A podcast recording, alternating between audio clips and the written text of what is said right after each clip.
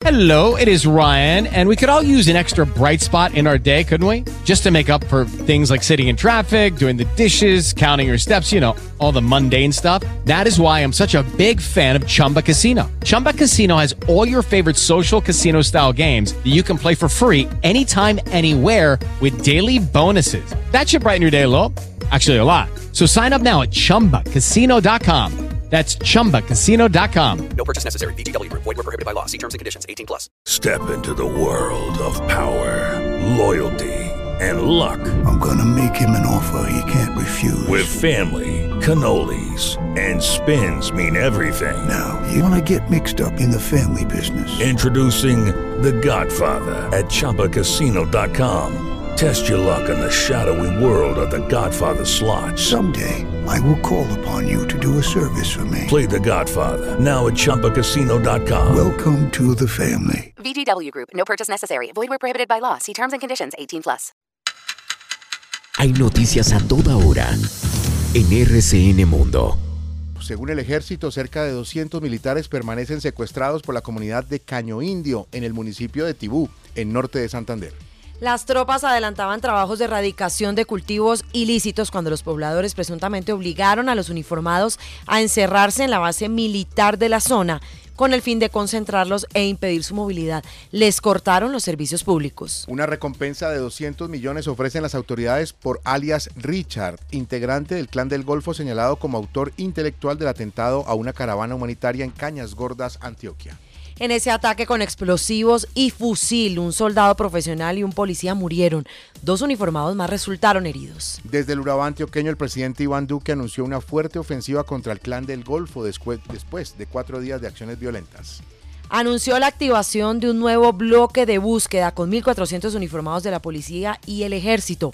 Confirmó que hay 16 órdenes de extradición contra integrantes del Clan del Golfo. Y es que el Clan del Golfo ha cometido ya 305 ataques contra la población civil, 187 quema de buses y camiones. Las autoridades han capturado a 175 de sus integrantes.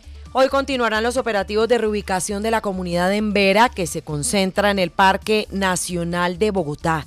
Este lunes salieron 108 miembros de esa comunidad, pero aún permanecen más de 600 indígenas en el lugar. Transportadores de carga en el Quindío advierten de pérdidas económicas por el cierre de la vía a la línea debido al cierre total de la vía en el kilómetro 63, donde se registró pérdida de la banca durante una riña en una institución educativa de Palmira, en el Valle del Cauca, un menor de 14 años atacó con arma blanca a otro de 11 años.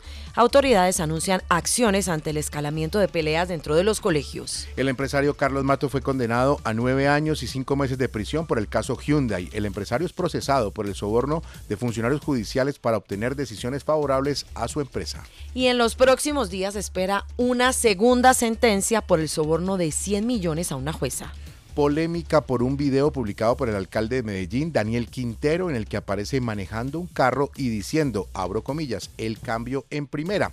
El hecho ha sido interpretado como un apoyo a la campaña presidencial de Gustavo Petro y significaría intervención en política.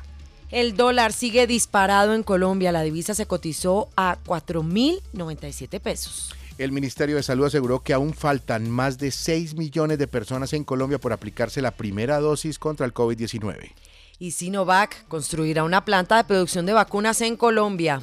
El invierno en Colombia no da tregua. La Unidad Nacional para la Gestión de Riesgo de Desastres confirmó que entre el 16 de marzo y ayer, lunes 9 de mayo, 47 personas murieron, 49 más han resultado heridas, 7 están desaparecidas, 18.100 familias damnificadas y ya son 44 los presos fallecidos durante un nuevo amotinamiento en una cárcel de Ecuador. Más de 100 internos siguen prófugos tras el motín. El Banco Europeo de Reconstrucción y Desarrollo advirtió que la economía ucraniana se contraerá casi un tercio de este año debido a la invasión rusa. Y en deportes tenemos que contarles que no paran las polémicas en el fútbol de nuestro país. El diario The Guardian eh, confirma que después de consultar un portavoz del Comité de Ética de la máxima institución de fútbol mundial, se confirma que están investigando a Imer Machado y a Oscar Julián Ruiz por casos eh, de acoso y abuso sexual. En RCN Mundo estamos conectados con usted. RCN Radio y rcnradio.com.